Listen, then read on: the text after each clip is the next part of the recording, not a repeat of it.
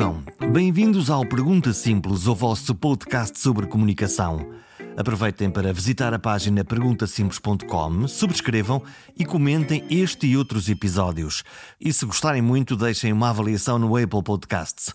Está tudo explicado na página do programa.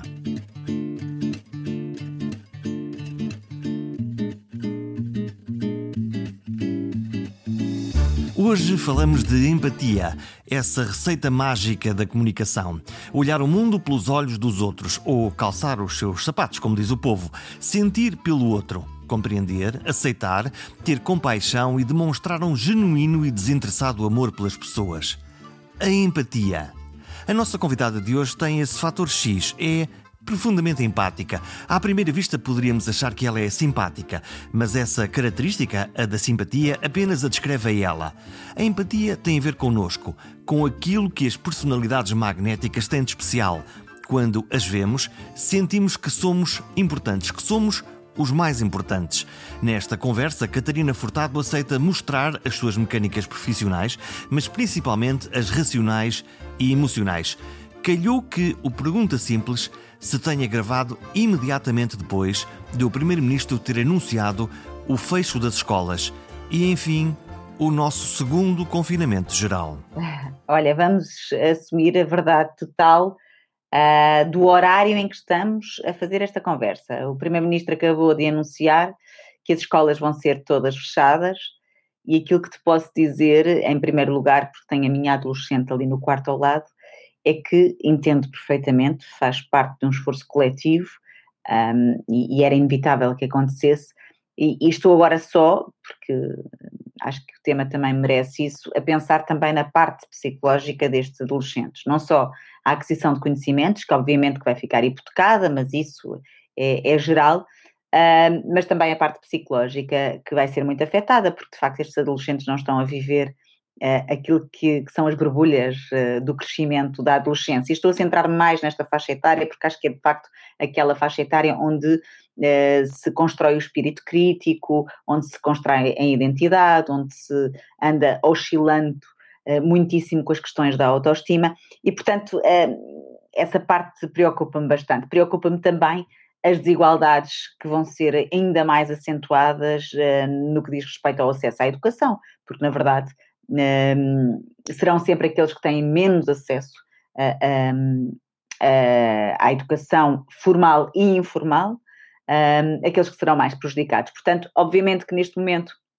estou muito preocupada com, e muito solidária com todas as pessoas que estão na linha da frente, e aqui incluo enfermeiros, médicos, mas também os auxiliares de saúde, que muitas vezes são, são esquecidos e que fazem um trabalho exemplar, que têm, têm que estar ali a desinfetar, a limpar, enfim, incansáveis um, com os mais velhos, a população mais velha que está a ser permanentemente uh, amedrontada com o facto de estar sempre exposta na televisão e nos meios de comunicação social em geral, e depois com o nosso Sistema Nacional de Saúde, obviamente, que está a, uh, a enfraquecer e, e, que leva por arrasto, obviamente, todo o outro tipo de patologias que estão a ficar em segundo, em terceiro lugar, na ordem das prioridades um, nos hospitais e nas saúdes. Portanto, é, é, é, é, eu sou, e acaba assim esta resposta, eu sou obviamente uma privilegiada no meio disto tudo, do ponto de vista da saúde, as coisas têm passado bastante bem até, até ao momento, mas do ponto de vista do impacto que este confinamento e esta pandemia tem na minha vida uh, pessoal e, e, financeira, pronto, acabo por ser uma privilegiada, mas não consigo deixar de pensar, até porque tu, com a minha Corações com Coroa, diariamente para tentar atenuar este impacto em muitas famílias, nomeadamente famílias uh, de mães que estão sozinhas, sem companheiros. Hum, vamos falar uh, dos corações com cru, obviamente. Uh, tu, como receptora de informação, como é que tu te estás a sentir neste caldo que estamos todos a viver, apesar de és uma privilegiada, na realidade somos uns privilegiados, temos claro. uh, meios para, para, para estar bem no meio desta turbulência, como é que tu uh, recebes, como receptora da comunicação, uh, abrias um telejornal, vês um jornal e recebes que são 10 mil casos, 15 mil casos, 100 mortos, 200 mortos?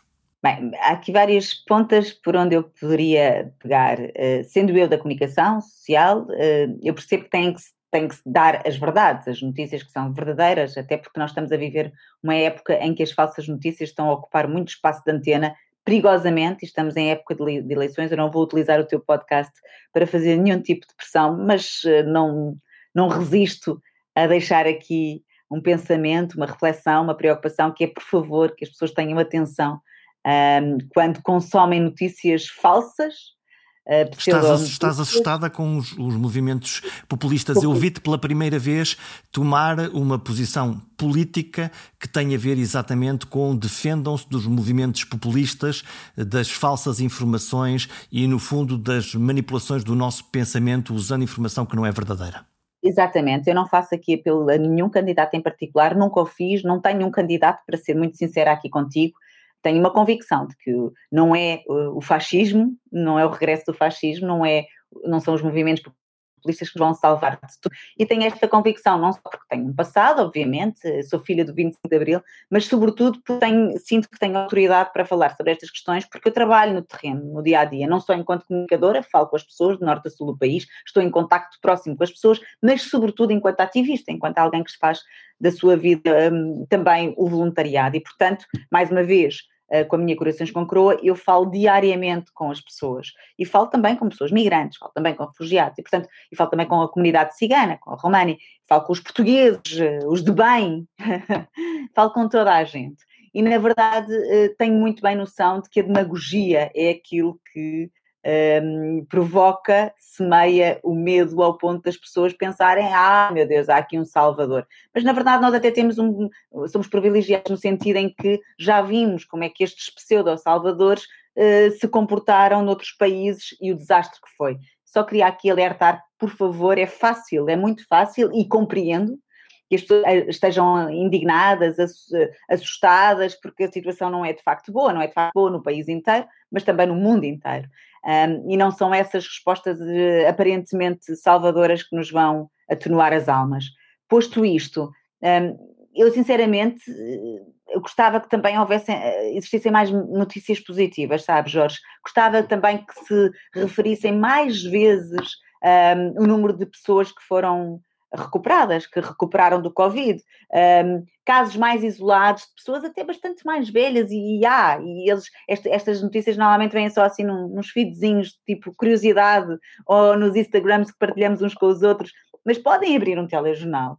Um, acho que é importante perceber que enquanto houver esperança, há sempre capacidade de nós recuperarmos em união, uh, porque senão este pânico faz com que as pessoas se dispersem, inclusivamente se dispersem nos seus comportamentos, ficam menos unidas e ficam mais salve-se quem puder.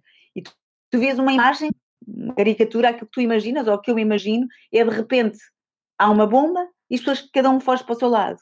É, e cada um se preocupa com o seu umbigo e com a sua dispensa, se ela está ou não está um, repleta dos seus bens essenciais. Tivemos a corrida aos rolos de papel higiênico na, na primeira ah. onda, que é, que é quase um fenómeno inexplicável, mas exatamente de, de egoísmo e de medo ao mesmo tempo. É de, de, de, espírito de sobrevivência, mas muito pouco informada, não é? Um, é um espírito de sobrevivência mesmo um, quase inconsciente, quase irracional, diria.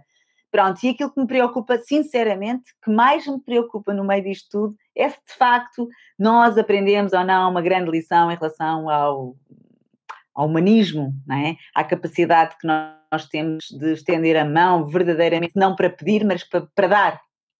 Para dar.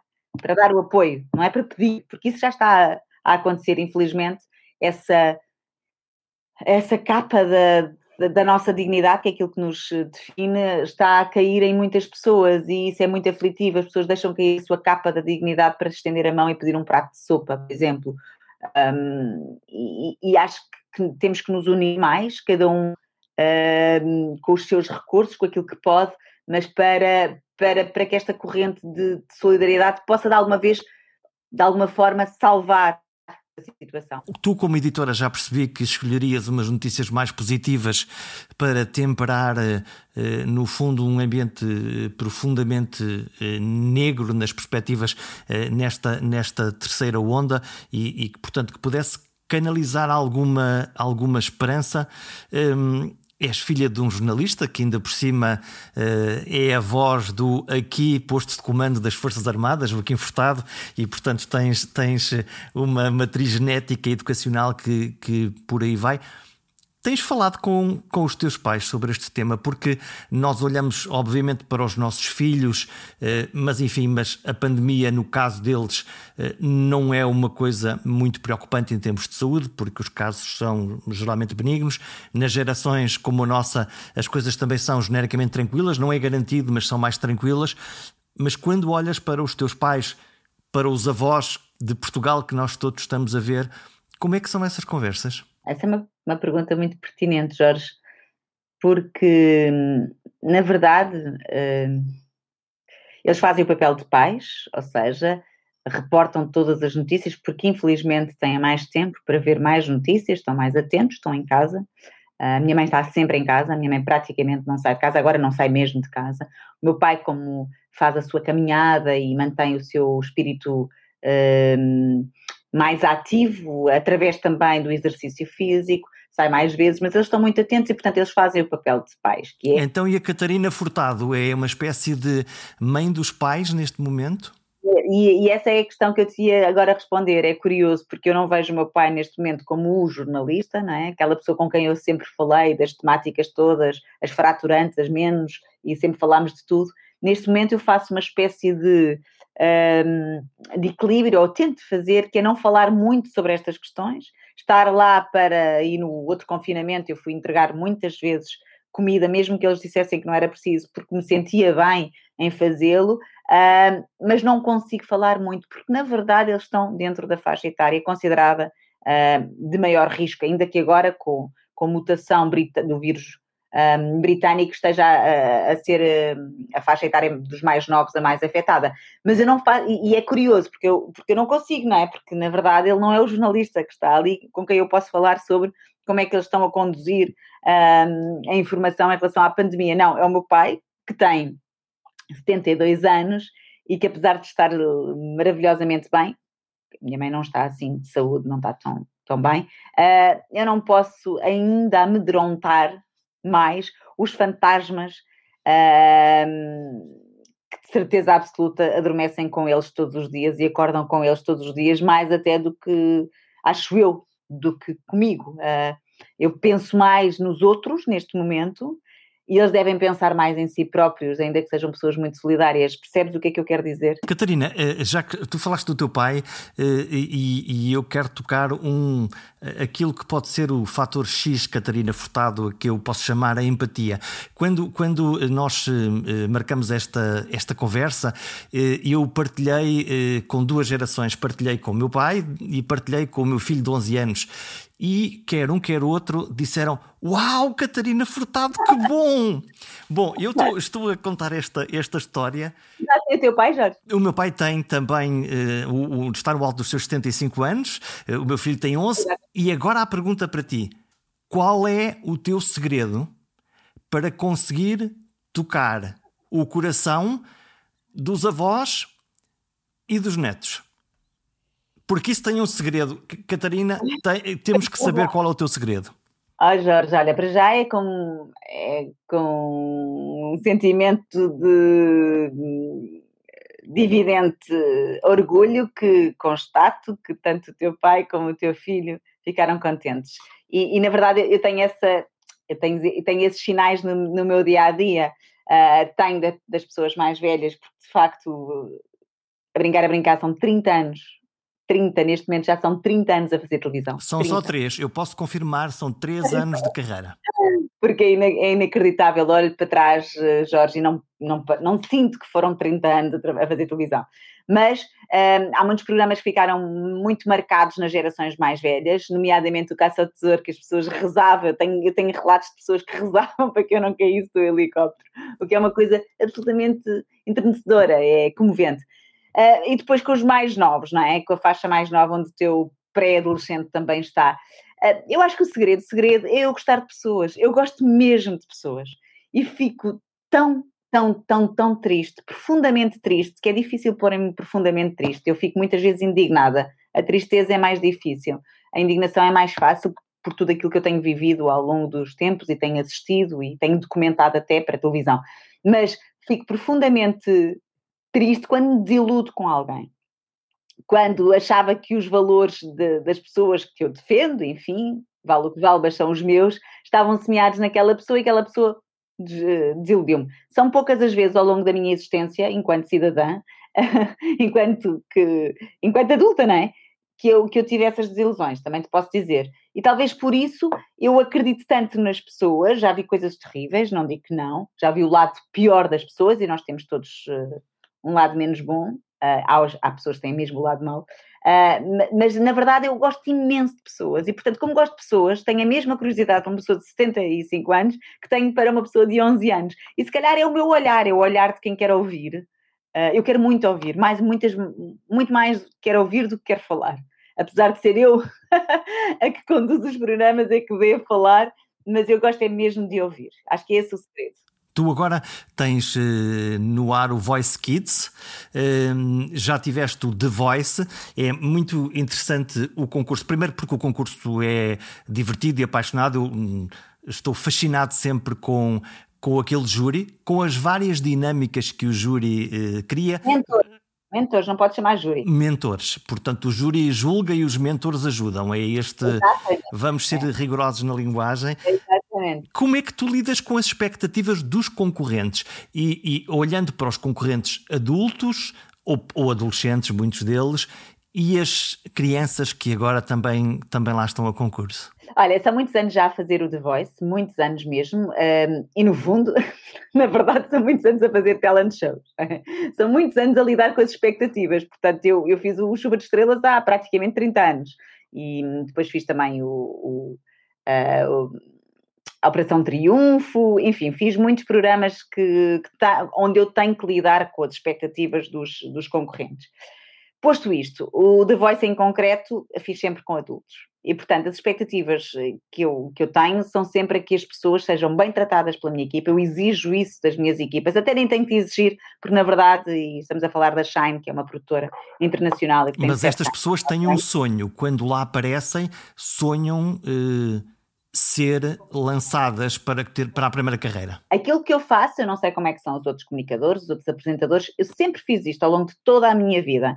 E mal, mal eu estou a entrevistar, mal chega algum concorrente ao pé de mim, e off the record, quer dizer, sem estarmos a gravar, sem estar a câmara a gravar, eu chamo a pessoa, digo, olha, eu sou a Catarina e tal, já sei, vamos estar aqui um bocado e tal, vou fazer-te umas perguntas, ou vou fazer-lhe umas perguntas conforme a idade, que eu acho que o respeitinho é muito bonito, ehm, e, e, e, e, digo, olha, são muitos anos a apresentar estes formatos, a única coisa que, que eu acho que tu tens que perceber mesmo é que daqui não sai uma carreira, daqui pode sair uma carreira.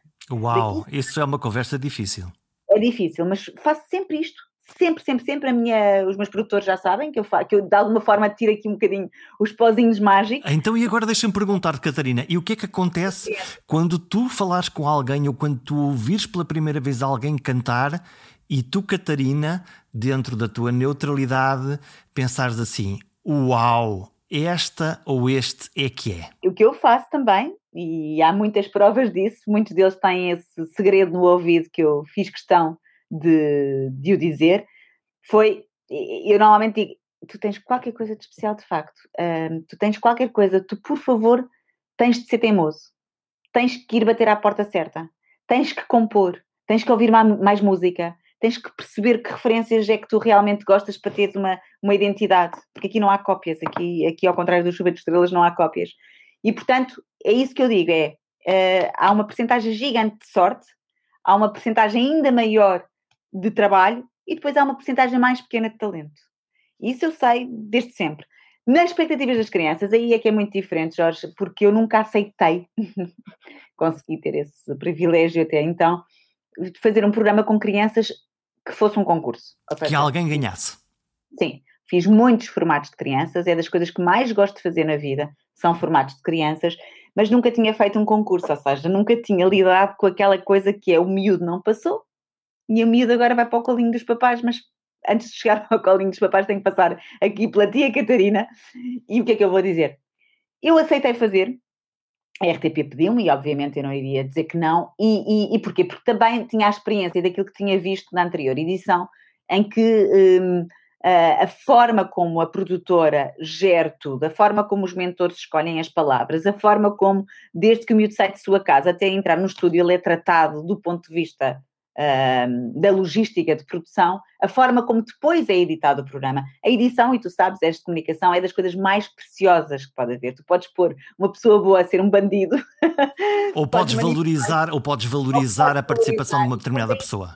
É ali uma coisa mágica, é quase Luís de Matos ali. Tu podes manipular de facto, ou podes basicamente fazer a transcrição absoluta daquilo que se passou. É o que nós fazemos no The Voice podemos pôr uns pozinhos mágicos de, de edição de, de, que são normalmente têm a ver com o olhar dos mentores, com o meu olhar. Agora não temos público, portanto, nem há, nem há essa parte da componente do público, mas na verdade aquilo é o que está ali. E eu fui surpreendida, passados 30 anos de carreira, ainda me surpreendo com uh, o facto de não me sentir minimamente triste quando alguma criança não passa. E porquê? Porque são elas que nos estão a ensinar que se tudo for assim, tão bem feito, desde o momento em que sai de casa até o momento em que sai do palco. Tão justo? Vão, é justo e as crianças vão com uma mensagem e, sobretudo, com uma experiência única que vão partilhar com os amigos e que é para sempre. Tem sido sempre assim. Eles próprios dizem: foi tão bom estar aqui, foi mágico. Estão os pais mais tristes, têm uma outra consciência, mas também eles ficam surpreendidos, porque afinal a criança não desatou a chorar. Há umas que choram, claro, há quer dizer, até muito tem a ver com a descompressão, sabes? Subir àquele palco, e a Marisa Liz está sempre a dizer isso, é para os corajosos.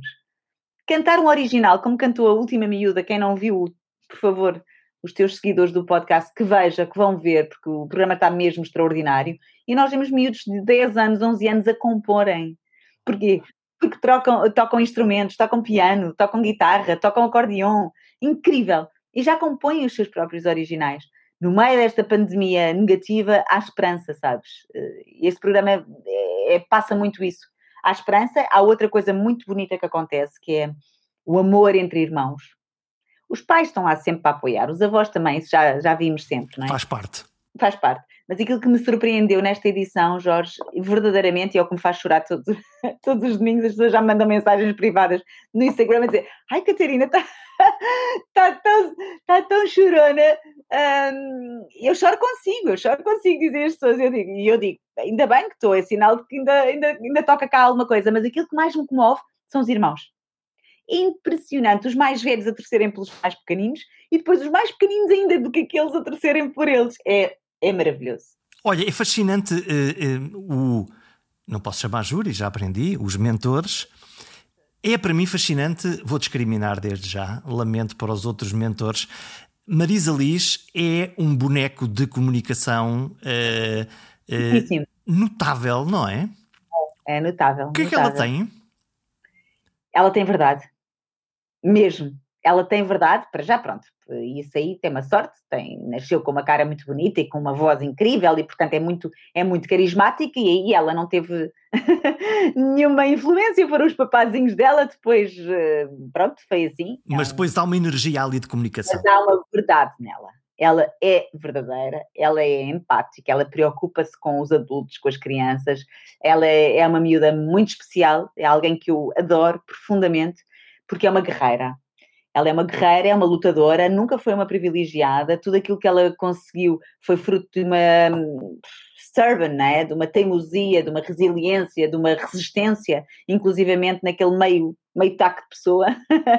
e, e, isso é admirável e, e merece todos uh, os aplausos e merece ficar eternamente, diria eu, que não sou programadora nem tenho ambições da RTP a ficar naquele, naquele, naquela cadeira, uh, porque, porque ela dá dicas, preocupa-se verdadeiramente com, com os seus candidatos e, e, e nasceu para comunicar, é, é impressionante. E luta por eles porque isso se vê. Olha, como é a experiência de tu trabalhas para um público, há aquilo que nós podemos chamar um público frio, porque está na televisão, está a algures, tu podes captá-lo a seguir depois nas tuas redes sociais, nos comentários, no que se escreve, mas uh, tu habituaste agora a trabalhar com grandes públicos. Festival da Canção, um pavilhão gigantesco cheio, um voice com dezenas de pessoas a assistir.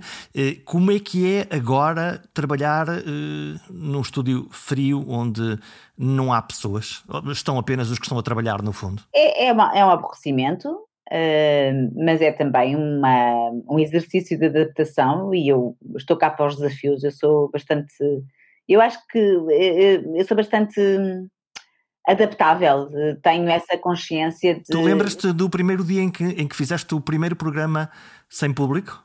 Sim, lembro, eu estava com o Vasco Palmeirinho e foi muito estranho. Nós cheguei a enganar-me a dizer e agora um grande aplauso para. E olho e rimo para o Vasco e fizemos nós e, e pronto. E acaba por, ser, acaba por ser um trabalho de equipa muito mais forte do ponto de vista energético. Eu acredito muito, não sou nada esotérica, mas acredito muito nas nossas energias, não é? E, tu, e isso não é de acreditar ou não, elas são influenciadas. Energia da própria equipa. Da própria equipa. E, e, e, é muito estranho. Mas eu sou uma pessoa que eu, eu arregaço muitas mangas, sabes? Quando tenho assim obstáculos pela frente, sou, sou sempre alguém que dentro da equipa diz: está bem, mas vamos, vamos olhar isto agora por outro ângulo e vamos tentar reagir. Reagir é, é sempre a minha, a minha reação.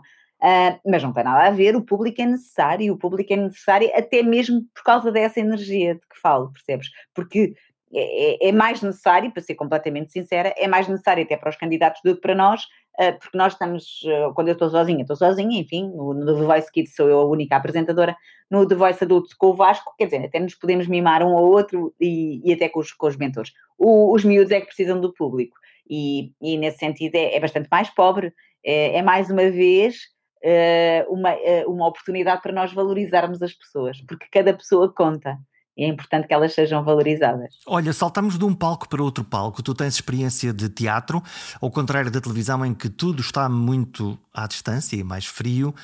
No teatro, Catarina está a 5 metros de nós, eh, podes olhá-los nos olhos eh, e eh, dar-lhes coisas, mas ao mesmo tempo receber coisas. A tua experiência de palco de teatro é diferente da de televisão? É, é, bastante diferente porque, porque não sou eu, não é? Uh, e aquilo que acontece é demora sempre algum tempo uh, até fazer esse exercício que é, espera, agora as pessoas, e acho que sou eu a fazer e acredito, parece que eu sou público a fazer também esse exercício, que é, de repente, não estão ali a ver a Catarina Furtado, não é? Estão a ver a atriz, portanto, estão a ver a personagem X. E, portanto, isso leva sempre um bocadinho de tempo. Porquê? Porque é fruto um, da minha profissão dar muito mais oportunidade à área da apresentação do que à área da atriz. E, portanto, ela está em atraso, não é? A minha, a minha, a minha vocação de atriz está bastante atrasada em relação a. E como é que tu te programas? Como é que tu uh, despes a pele de uh, Catarina? Enfim, há a Catarina, pessoa verdadeira, e depois há a Catarina que nós vemos na televisão, que é capaz de ser um bocadinho diferente. Mas como é que tu te programas para uh, assumir um papel de teatro?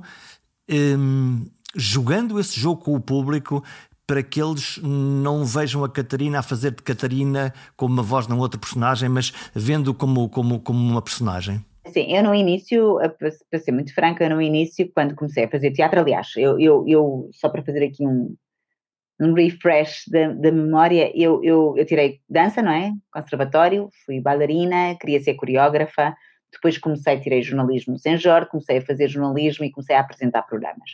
E quando comecei a, fazer, a apresentar programas, eh, ehm, depois percebi a certa altura eh, que estava a ter muito sucesso, enfim, muito mediatismo pelo menos, e eu percebi que havia coisas que eu queria aprender e que era muito cedo para estagnar. E fui para Inglaterra estudar teatro e cinema, exatamente porque queria também seguir a carreira de atriz, porque no conservatório sempre me ficou essa, essa vontade e foi isso que fui fazer. E portanto, depois, quando voltei da Inglaterra, comecei a fazer teatro, nomeadamente teatro aberto, e fiz algumas peças de seguida.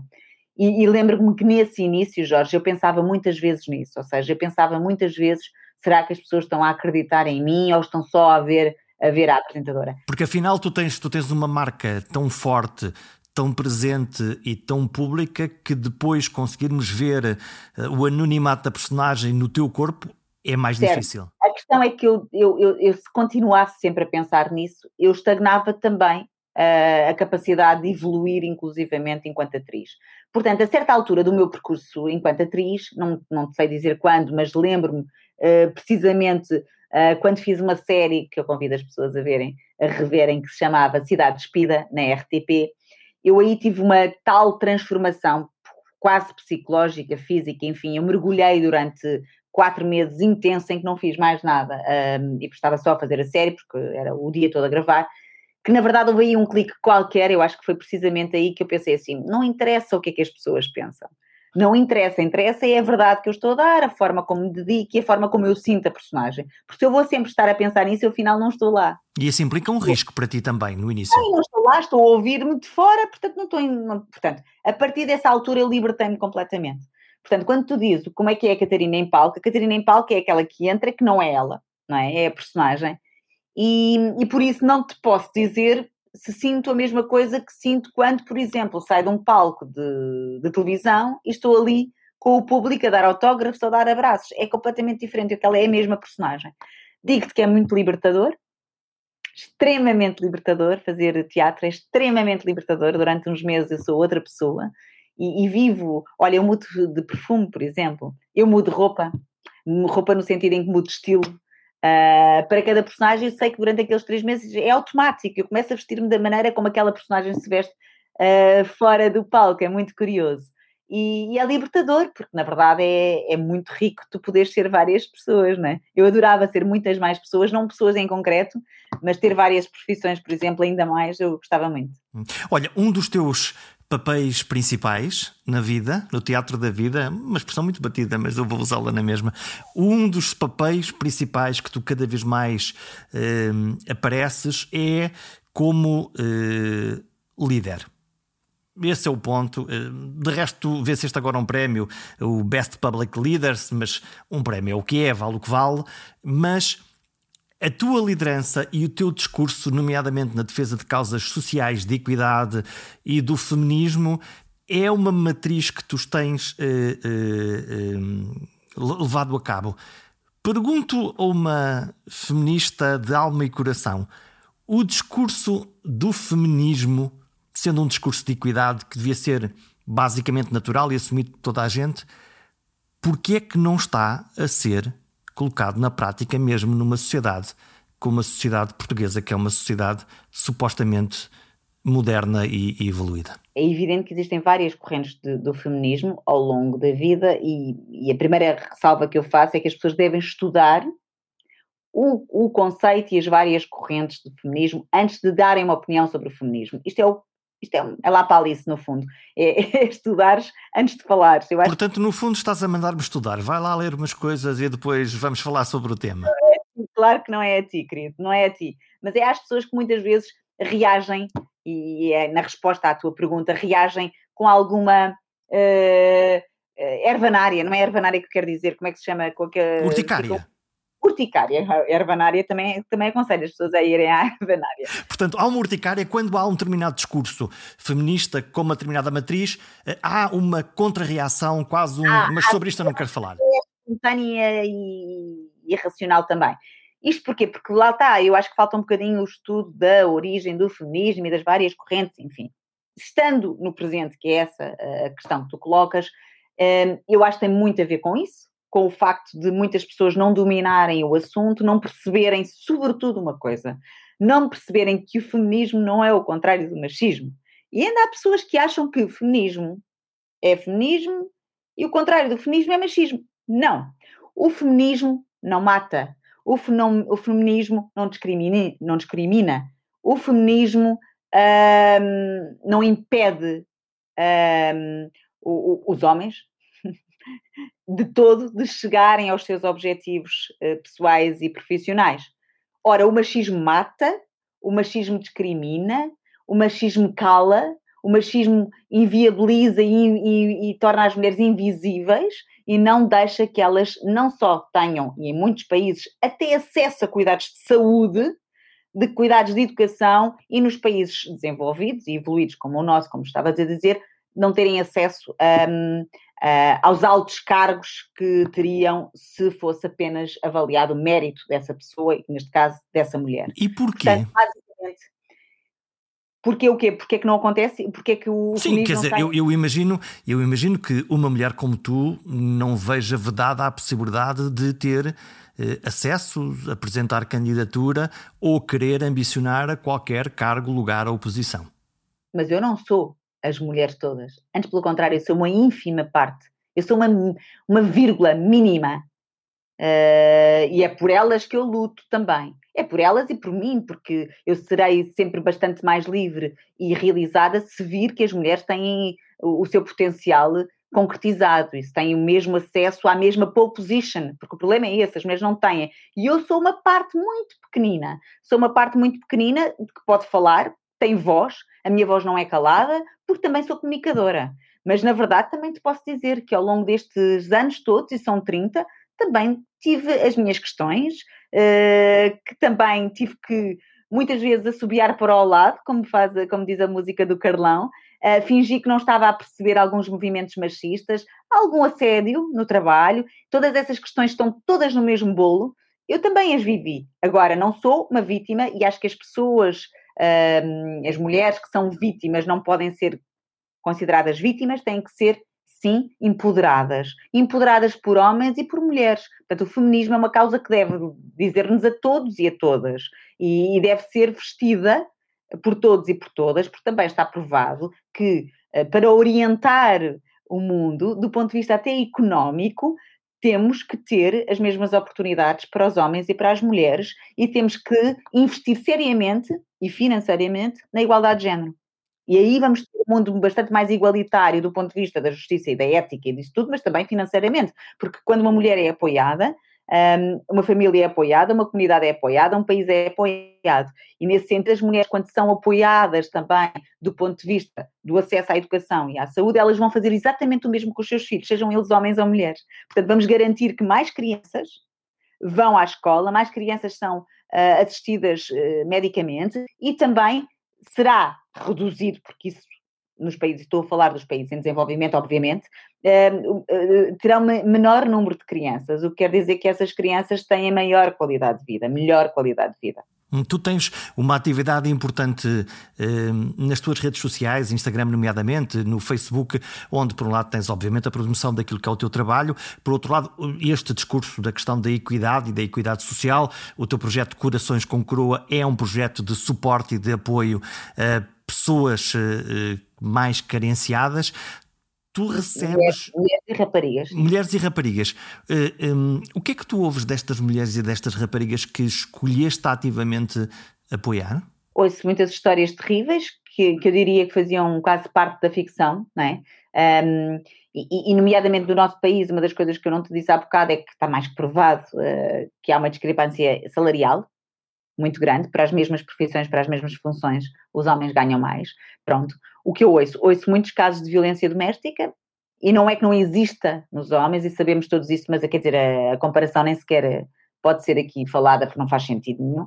Um, ouço muitos casos de, de, de, de, separações e divórcios litigiosos que fazem com que as mulheres fiquem sempre sozinhas com os seus filhos, são elas que, na maior parte dos casos, ficam as cuidadoras e que, obviamente, não têm sequer apoios por, por, esse, por esse trabalho informal, porque o trabalho de cuidadores é, é um trabalho inacreditável que, eh, que exige das mulheres, quer psicologicamente, quer fisicamente, muito e não é recompensado do ponto de vista financeiro. Uh, ouço muitas histórias, lá está, de, de, de, de machismo, de discriminação, um, ehm, de, racismo também, porque também tem algumas mulheres imigrantes. Um, e, e, é muito curioso porque essa, esta desigualdade de género também muitas vezes está disfarçada. Eu tenho, nós damos bolsas de estudo a jovens raparigas, já demos, eh, já estamos na, acho que é o número 30 já, que é incrível porque são três anos connosco, elas ficam três anos connosco, têm apoio biopsicossocial e têm o apoio financeiro. E mesmo aquelas que já estão a voar, que já têm as suas profissões, algumas médicas, outras, enfim, todo tipo de profissões, ficam sempre com, com uma ligação muito grande afetiva a nós e estão sempre à distância de um telefonema para resolver alguns problemas. A Jéssica Silva, a grande jogadora de futebol, foi, foi connosco que, que começou. Um, e, e, por exemplo, uh, até mesmo quando acontece um caso dramático numa família que, cujos pais, por exemplo, perdem o emprego, normalmente em Portugal ainda são as raparigas que desistem do seu curso superior para ir trabalhar e para dar o apoio aos pais. Não são os rapazes, da maior parte das vezes. Eu não estou a dizer que eles não sejam solidários. O que eu estou a dizer é que é automático nas mulheres, da maior parte das vezes, as raparigas serem elas a, a desistirem, que é mais normal. E quando há um irmão e uma irmã, é mais normal ser a irmã a desistir dos estudos superiores. Estamos a falar no nosso século e no nosso país. Olha, estamos uh, a fechar esta, esta nossa. Ainda não foi. Esta, estas as boas conversas correm sempre uh, a mil a hora, o que é sempre um bom, um bom sinal. O que é que te falta fazer? Uh, na realidade, a pergunta que eu tinha na minha cabeça até era um bocadinho mais, uh, mais arisca do que esta, que é não estás cansada de concursos de televisão e não te sentes com vontade de fazer outras coisas? à segunda pergunta eu digo que sim, tenho vontade de fazer outras coisas. À primeira digo-te que não.